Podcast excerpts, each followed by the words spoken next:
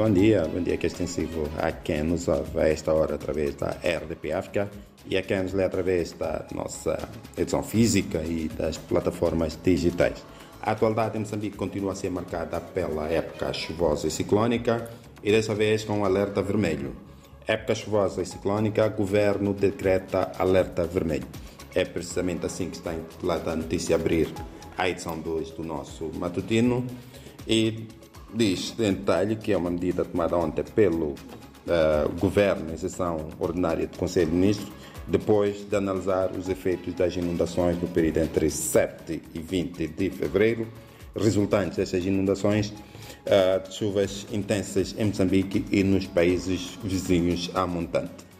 Segundo o Executivo, a situação afeta a mais de 43 mil pessoas, principalmente na área metropolitana do Grande Maputo.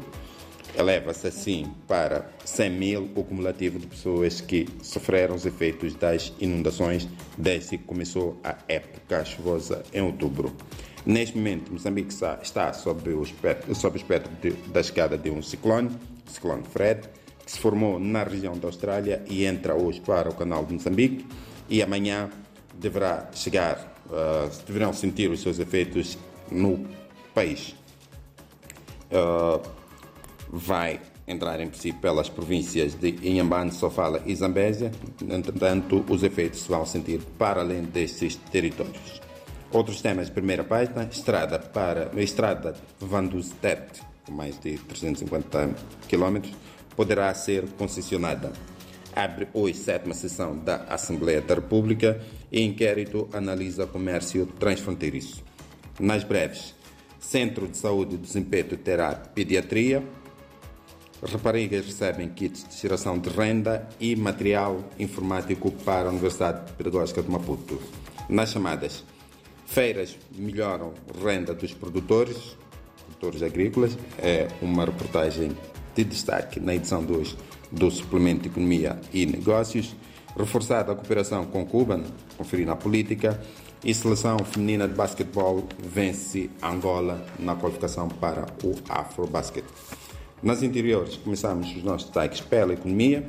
A economia moçambicana cresceu 4,15% em 2022 e governo e privados avaliam ambiente de negócios. Em termos de economia, eh, há hoje o suplemento de economia e negócios, que sai às quartas-feiras. Feiras melhoram renda dos produtores em Manica. Sazol investe mais na responsabilidade social Cresce o número de viaturas movidas a gás natural em Moçambique e jovens apoiam na reconstrução de Palma e Mocimboa da Praia, na província de Cabo Delgado, assolada por ataques de terroristas. Página nacional.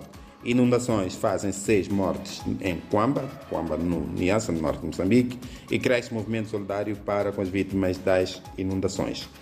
Página Nampula incineradas, incinerados 800 kg de drogas, que incluem metafetaminas e outras drogas muito consumidas naquela região do país.